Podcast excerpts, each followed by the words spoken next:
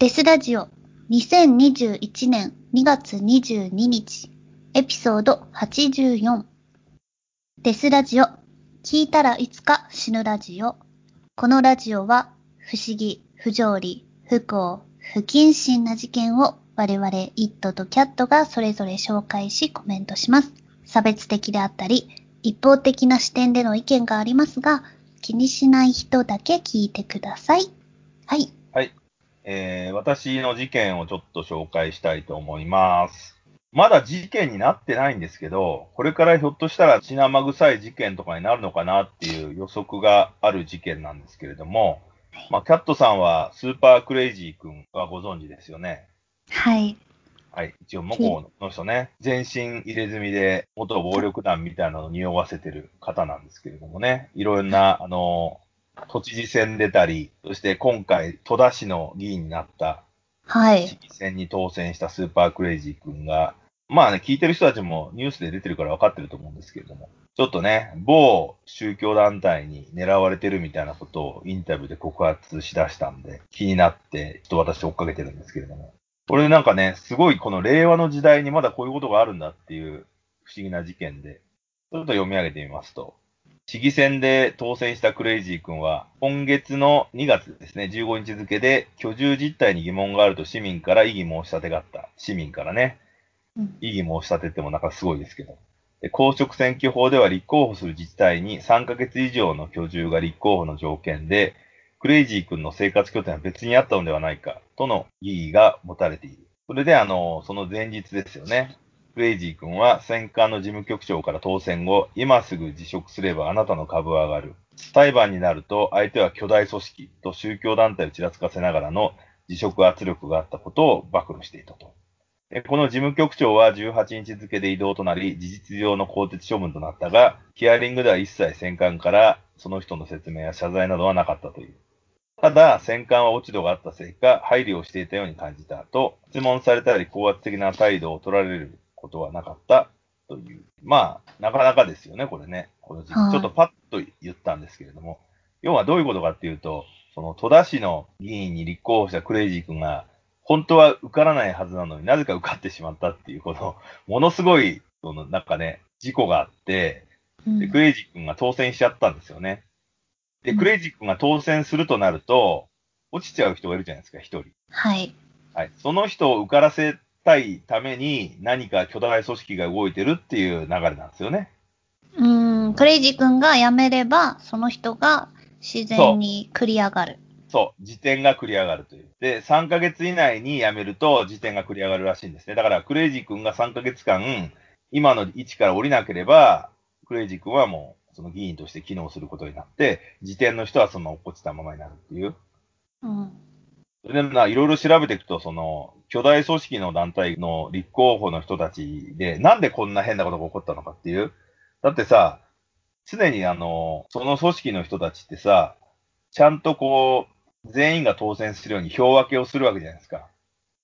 うん。1万人投票者がいて自分たちの言うこと聞いてくれる人がいるんだったら、5人例えば立候補者がいたら2000ずつに分ければ全員当選するじゃんって話でしょ？はい。普通に考えて、もし自分たちがこう操作するんだったら。でもなんで一人クレジックに負けちゃったんだよっていうことを考えると、面白いことになんか名字が同じ人がいたんだよね。は立候補した人に。あそれではい片っぽにたくさん票が入っちゃって、もう片っぽに票が入んなかったっていう不思議なことが起こってて、多分さ、あの、落っこっちゃった時点の人って、初めて立候補した人だから、みんなさ、もう年寄りとかが立候補するときってさ、長く継続して議員になってる人の方の名前覚えちゃってるから、みんなそっちだけ入れたりさ、名字だけ書いて入れたりしたんだよね。そしたらこう振り分けで、そんな変なことが起こっちゃったみたいな。まあ、推測ですけど、そんな感じになっちゃったんで、なんかわずか数十票の差でさ、クレイジックに負けるっていう風になっちゃったんだよね。はい。これって大失態じゃないですか、その指揮をした人が。はい。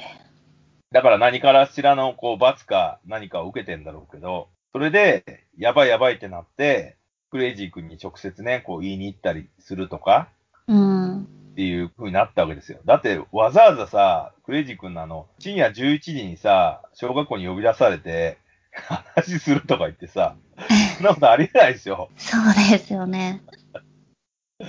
だからこう、ローカルなまだ知恵っていうのがそのら辺では生きてんだよね。あだね、なんだよと思うじゃん、なんか。今、監視社会のところでさ、あ。うん。人を呼び出して話すのにそういうところとかってね、うん。多分、まださ、なんつうの、レベルアップしてないんだよね。その感じのままで今まで通りうまくやってたから、だけどさ、はいはこの令和の時代にこんななるっていうことはさ、ちょっと面白いなと思って。いそうですね。なんかね、ドラマっぽいっていうかね、うんよくさ、あの、小説であるんですけど、あの、物語として、いわゆるその、固定した思想を持った場所に、これはローカルに異物が入って露見していくっていう、そのはいはい土地で何が起こってるかが、もしくは、ゆっくりダメになっていくところに異物が入って、完全に崩壊する。もしくは崩壊後、再生の兆しを見せるみたいな流れの小説っていうのは結構あるんですけど、まあ、京極夏彦さんの小説とかってそれですよね、ほとんど。あの、京極堂シリーズって。うん。ゆっくりこう、その時代に飲まれて、ゆっくりダメになっていくところにその異物がうん。京極堂軍団が入ってって壊しちゃうっていう、もう、うん。の終わりを促すっていうような感じの小説書いてるんですけど、それに近いなと思って。だってさ、田舎の、まあ、戸田市が田舎かどうかわかんないけど、ローカルでさ、そうやって票を回してたような世界にさ、入れ墨門が入ってくるわけだからね。そうですね。うん。異物 と異いう。立場ですよね。そう。で、俺、この事件っていうか、この話を見て思い出したのは、映画であるんですよね、韓国映画で。我は神なりっていう、うんあの、映画があって、アニメーションなんだけど、それもね、ヤクザ者が、あの、新興宗教団体に飲み込まれそうになってる村の人たちを説得するっていう話で。へえ。なんかね、俺は面白かったんだけどね、うん。なんせね、その日本のアニメーションと違って、ヒロインとか出てこないんですよ。だから多分、お金を使って映画を作ることができなかったからアニメーションにしたっていう感じなのね。へえ。主人公はだってさ、あの、ごつい顔したおっさんだしね。ヨン・サンホっていう監督の人で、あれだよ、新幹線撮った人だね、後に。ゾンビ映画を撮ってて、今、半島っていう、ペニンシュラっていう映画を、が日本で1月ぐらいに公開されてたけど、その人が、なんかね、3本ぐらいアニメーション撮ってて、そのうち2本目なんだけど、ヤクザモンがさ、その、新興宗教団体で金集めの奴らが自分の村に来て、うん。金をバンバン剥ぎ取っていくところを見るわけよ。で、ヤクザはさ、都会行ってたから、何をやってるのかわかるわけね、そいつらが。う新興宗教ん。とか金集めに来てんだと思って。それで、みんなを説得しようとするんだけど、でもさ、や言っちゃえばヤクザモンの話なんか聞かないじゃん。はい最初はね。うん。まあ、最後も聞かないんだけど、当然。で、こその人たちはこういうことを言うわけよ。その、金を取られるが何なんだよって。金を取られたからって何なんだよって言って。だって俺らのところには救いのものは何にも来ないで、このまま年取って死ぬだけなのに、うん。こんなにその宗教団体の人たちは自分たちを褒めたたえて、うん。身近になって親身になってくれる人たちなんていないじゃないかっつって。お前だって勝手に都会出てって、みんなからのもの剥ぎ取って出てったくせに、新興宗教団体を批判するっていうのはおかしいだろっていうふうに言われちゃうのね。へえ。だからさ、その年寄りとかさ、地方うのん。何にもない枯渇した人たちにとっては、来てさ、ちやほやしてくれるっていうことが多分人生最大の喜びになっちゃうんだよね。そう親身になかって。くる。だから、オレオレ詐欺とかもそうなんだけど、オレオレ詐欺の前にさ、昔あの羽毛布団とか売る連中がいたのね。訪問して訪問販売。そう。うんあれもさ、やっぱそういうことなんだよね。田舎のさ、純朴な人たちにつけ込んで、おばあちゃんの肩揉んだりしてあげて、うんで、こんな布団だったら、そう、そうなんだよ。仲良くして、情に弱いっていうか、やっぱ共感性で生きてる人たちに対しては、共感してあげるっていうことが一番大事だから、それでそういうものを売りつける。基本的にはウィンウィンになっちゃうんだよね。だって、うんそんなってさ、別に悪いもんじゃなくて、あとこの、親身になってサービスをしてあげるっていうところが、例えば50万取るとするならば、45万円くらいなわけじゃないですか。はいはい。仲良くしてあげるっていうのが。で、うんうん布団を5万ぐらいの布団を売るっていうさ、う。そういうんことなんで、ただね、それはそれで機能してんだなって思うんだけど、やっぱり共感性っていうのを人間は捨てないとそういうのに騙されちゃうよねっていう部分はあるね。なるほど。うん。今のさ、ネットワークビジネスとかもやっぱりその、その内容が良くないとか、いいとかじゃないんだよね、やっぱり。人がその人に対して親身になってあげるっていうことが重要なんだよね。うーん。それそれでちょっと、やっぱり人類が進歩してないっていうか、ある種の人たちが進化できないのは、人間みんな対等でいられることに耐えられないっていうことだと思うんですよね。対等だと常にその引け目を感じちゃう人っていうのがいて、うん。自分は全然できてないと思っちゃう。いや、みんな一緒だ、対等だから一緒にやろうぜって言ってもできないと思っちゃう人がいて、だからそういう人たちが求めるのって、その優しさだったりさ、自分をチヤホヤしてくれる人だったりってことだから、だからホストとキャバクラがなくならないんだなっていうことですね。うん。お金払った分だけその人たちってチヤホヤしてくれるじゃん。わかりそうですね。前ホストにハマってる女性に聞いたら、なんでホスト行くのとか言って。で、だからこの、俺らがチヤホヤしてあげるよって言ったら、いや、だって、お金払ってないでチヤホヤされる方が気持ち悪いもんとかって言われて。へえ。何してくるのか、何が狙いなのかって考えちゃうよとか言って。へえ。金だったら金の分だけそのサービス受けられるっていう安心感があるんだって。でそうなんだ平等で、そう、うん。無料で優しくするよっていうのは、こいつ一体私に、ね、何しようとしてんのっていうふうに思うらしくって。え、それちょっと男にもそういう風に思ってほしいですけど。あんまりおっさんは思ってないと思うな。まあね。いや、おっさんとかはさ、ほら、権力の、要するにさ、あの、昔から脈々と続いてたさ、町相撲というか、そういう、男は偉いんだみたいな、そういうのが入ってる。そこの部分が欠如してんじゃない一番人間平等って言って嫌がるのってやっぱおっさんだからね。だってほら、田舎とかだと長男が一番チヤホヤされるわけじゃんうん。そういう文化だからさ、長男の俺に対してなんだとかっていうような文化だから、そんな本当にくずいさ、あの、なんか、なんつうの、農協の旅してるさ、おっさん連中とかなんて、結構見てきたから、こいつは何なんだよ、みたいな。うん。ちょっと田舎帰れくそとかって思ったりするような、やつらを海外で見てきてるからさ、はい。だからそういうのはね、ちょっと、ローカルでは、現実的にではないんだなっていうふうに思うわけよ。で、それを如実に表したのが今回のスーパークレイジー君の事件だなと思ってて、なるほど。だってさ、市議とかさ、議員じゃんうん。議員って一応その組織というか、その場所をさ、なんとかうまくやっていこうっていう志のある人たちが運営してんのに、もうほぼ持ち回りみたいな感じでさ、うん。民主主義は何なんだよって思うわけじゃん。うん。それでもいいよ、まだこう、洗脳された、 brainwash された人たちが投票するって。で、クレイジー君はさ、異物だから、クレイジー君に投票された票っていうのはさ、正しい票じゃん、言っちゃえば。そうですね。うん、コントロールされてないでクレイジー君に入れたわけだから、そのはい。票はやっぱり民意なんだよね。うん。その土地の民衆が、クレイジー君頑張れ、もしくはクレイジー君を何とかしろって言って入れてるわけだから、でもそれをさ、あの、選挙管理の公務員がさ、やめた方がいいんじゃないかっていうのってどういうことだよって話だよね。そうですね。いや民主主義に対する攻撃ですよ、それは。うん。でもそんなことが多分さ、日本のローカルだとずっと起こっ、まあ日本じゃなくて世界中で起こってんだよね、きっとね。小さなローカルを守るために正しいことやってんだって思ってる人たちがうん。俺らは俺らでうまくやってんだから、ほっといてくれって感やるんだからって、そう、そうなんですよ。で、その、クレイジー君は某巨大組織って言ってるけど、多分その某巨大組織の人たちも、個人個人は優しいんだよね。良かれと思ってやってるわけだから。でもなぜか組織になって、組織の中枢から何事かを言われると従わなくちゃいけないっていう盲信的に。じ。はい。宗教ってそういう部分あるじゃないですか。そこがやっぱきついとこなんだよね。うん。だからそのクレイジー君潰せってもしその上位から来たらさ、それをやんなくちゃいけないわけじゃん。クレイジー君悪いやつとか思って。うん。多分一人一人はそんなことな思ってないんだよね、きっとね。うん。普通に冷さ、あの。そう、貧しい人たちがちょっとでも食べれるようになればいいなとかって思ってる人たちだと思うんですよ。はい。あとはちょっと少しでも一日一日幸せに思って生きてることが人生として素晴らしいことだみたいな。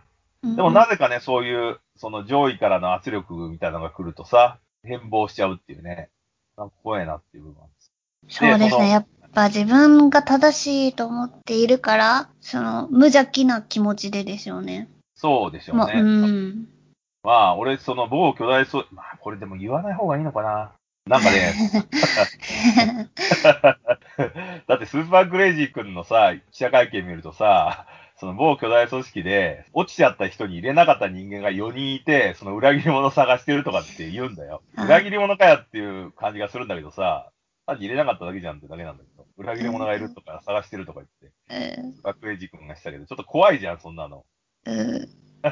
ねそんな探されても怖いですよね。いるかどうかもわかんないのにさ、そう。考えちゃうけどね、なんかね、その辺のね、もうはね。まあでもその、ボスが出てきてさ、そういうこと言わないでくれりゃいいんだけどね、ボスも今雲隠れしてるから、そうですよね。わかんない。うん。だからね、まあちょっと、俺としてはまあこのクレイジー君超頑張れっていう感じなんですけど。でもさ、あの、まあでも今までこう、絶対に触れられないタブーみたいな感じだったわけじゃないですか？そうなんだよね。うん。あの。ね、一個ね、その某巨大組織に関する事件があって、はいそ。れはね、これは本当かどうかわからないんですけど、ウィキペディアではそれっぽく書かれてるんだけど、朝木昭夫市議転落事件っていうのがあって、それはあの、東村山市の議会議員の朝木昭夫さんっていう女性議員が、西武鉄道東村山駅の駅前のロックケープビルから転落死したっていう事件があって、それは警察は自殺と断定、事件性はないとされたが、その朝木さんが某組織の脱会者の救済活動をしていたこと、議会においてその組織を追求していたことから、そこが何かしたんじゃないかっていうふうに言われてる事件なんですよ。へえ。そこは、ちょっとね、あの、キャットさん、そうかそうかって言ってほしかったですけどね。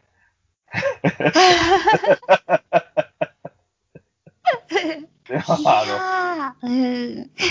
そういう事件があって、で、マスコミがね、転落死事件の担当刑事、担当検事や警察がね、その上司にあたる支部長検事が、その組織の人間だったことが判明したとか書いてんだけど、これでも証拠も何にもないからもう追えないんですよね。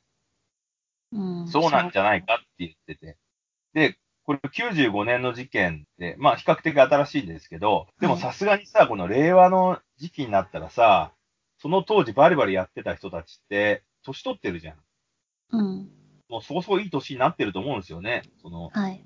活動部隊みたいなのは。だからそういうのあんまないのかなと思うんだけど、でもちょっとね、あのークレイジー君はね、いわゆるその、なんていうんですか、暴力沙汰とか、悪党型に長けた人じゃないですか。はい。だから、何か来ても、クレイジー軍団で戦えるんじゃないかなって私は思ってるんですけど、そうね。うん。集団ストーカー的なのがあったりとかさ、いろいろね、謀略を張られたとしても、クレイジー君はその暴力と、その周りの不良軍団使ってみたいな感じで、戦ったら面白いんじゃないかな。そうですね。ちなみにね、我は雷っていう映画の作品だと、最終的に全員お金取られちゃうんですよ。その村の人たち。え、ヤクザに？ヤクザじゃない、その宗教団。ああ、宗教団体ヤクザは、本当お前らアホだなって言うんだけど。で、も貧しくなっても、優しくしてくれた人たちだっていないんだからいいんだよって言われちゃうわけよ。そっそか。れで最後、そのヤクザは一人で村にいるっていう。ポツうンといる。あ、ポツンといる感じ？もう誰からも相手に。誰もり。うん。そいつはそいつなりに頑張るんだけど、やっぱね、ヤクザっていうのがネックで、うんね、信用されないっていう。なるほどね。誰も助けてない感じだって。だけどまあ、ちょっとクレイジークはそうではないからね、その、育味ちを良くしたい。ね、うん。良くしたいっていうことで言ってるわけだからね。そうですね。うん。だからきっとこの後、クレイジー君は3つの選択があって、は1つは死んじゃう。い。ね、怖い。自殺しちゃうってこと？自殺か暴殺か分かって死んじゃう。もう一つは自殺、に見せかけられて。もう一つは権力に飲み込まれる。いわゆるその、お金。某組織、某組織に入っちゃう。うん。お金を。買われちゃう。そう、買われちゃうか、信仰しちゃう。うん。そしてもう一つは、華々しくも頑張るんだけど、一期目は多分ないから、一期でひっそり終わる。あそういう感じだと思いますけどね。あ。それでどんどん切り込んでいくって感じじゃないですかね。わあ、多分できないんじゃないですかね。だって一期しか多分いられないよ。うん。他がだってさ、その某組織が次回はちゃんと調整してくるだろうから、はあ。ここで勝てないですよ。そうか。まあでもこの事件をね、戸田市の人たちが知ってどう思うかっていうのは変わるところはあるかもしれない。そうかな。変わってくれないですけどね。うん。まあ、ちょっとね、まだこう、そういうパワーが効いてる土地っていうのがたくさんあるんだなっていうふうに、うん。びっくりしちゃった感じはありますね。あとさ、あの、スーパークレイジー君に対してさ、ちゃんとこの市に住んでんのかよって一般市民から投書があったってけど、そんなやつ一般市民じゃねえだろって思うけどね。そんなこと告発しねえだろっていうさ。でも、これさ、議員にとって、このスーパークレイジー君の住居の問題を調べるんだったら、日本中の議員の問題を調べた方がいいと思うんだよね。そういうやつたくさんいるからさ、そうですね。あの、青森県の美人、美人市議だか、県議だか忘れたけど、その人も言われてたしね、うん、居住実態ないだろうんうん。水とかさ、全く使ってないんだよね。ああと、か、なんか買ったやつとかもないし、住んでねえだろってなったけど、やむやになっちゃったね、なんかね。風呂とか入ってないのどうしてんのって言ったら、なんか、水道の蛇口から出した水で体洗ってますとか言ったり、ーえ、本当に？そんなこと言ってるんだ。要するにさ、あの、居住実態なんてわかんないじゃん。まあ、わかんないですね。うん。水道代、電気代をどれだけ使ってるかぐらいしかわかんないから、うん、あんまり追いづらいね。うん。だからまあなんかね、いろいろうんそこで揉めるんだけど、別に住んでなくてもいいじゃんと思う気いや、もほんとその気持ちですね、私は。ネットさえあればそ仕事できるし。のその市のために頑張ってんだったら、別に住んでなくてもいいんじゃないかと思うんだけど、それやると、うん、たくさんさ、そういう組織がね、ひょいひょい駒を置けるからね。ああ、まあそっか。それはまああって。で、クレイジー君は信用がないから、うん。友人の家に泊まってて、それもちゃんと弁護士に、ここを居住地域にしたいんだけどいいかっていうのを取ってるから大丈夫だって言ってるけど、あそこはあんまり詰められないんじゃないかな。だからさ、あの、昔の考え方で活動してる人たちが、今の考え方に理解できてないっていうかね、アップデートできてないからこういう事件が起こったんだよね、きっとね。うん、そうですね。夜中に呼び出して、なんとかなるっていう。そうですよ。だから、クレイジー君も身の危険をすげえ感じてるって言ってるから、うんだから、ね、常にさ、あの、小室圭じゃないけどさ、録音機をいつもつけるとかさ、あの、ビデオカメラを肩に乗っけとくとかね、そうそうですね。うのでん。毎日を過ごした方がいいんじゃないかっていうね。そうじゃないとね、いきなり死んじゃったとか言ったら怖いしね。うん。まあさすがにね、そこまではもう、この令和の時代ないと思いたいけどね。なんかトラブルでとかさ。まあ、そうしたら大事件ですよ。でも、数の論理って、数が多ければ多いほどさ、統制は取れないじゃないですか。はい。組織は。うんだからね、先走った人が何か起こすかもしれないです。まあ、それはわかんないですけどね。うんちょっとね、このクレイジー君の動向に注目というか、している次第ですね。ちょっと私はそうですねはい。はい。では、アップデートの情報は、ツイッター、インスタで発信しているので、ハッシュタグデスラジオで検索してみてください。それではまた。それではまた。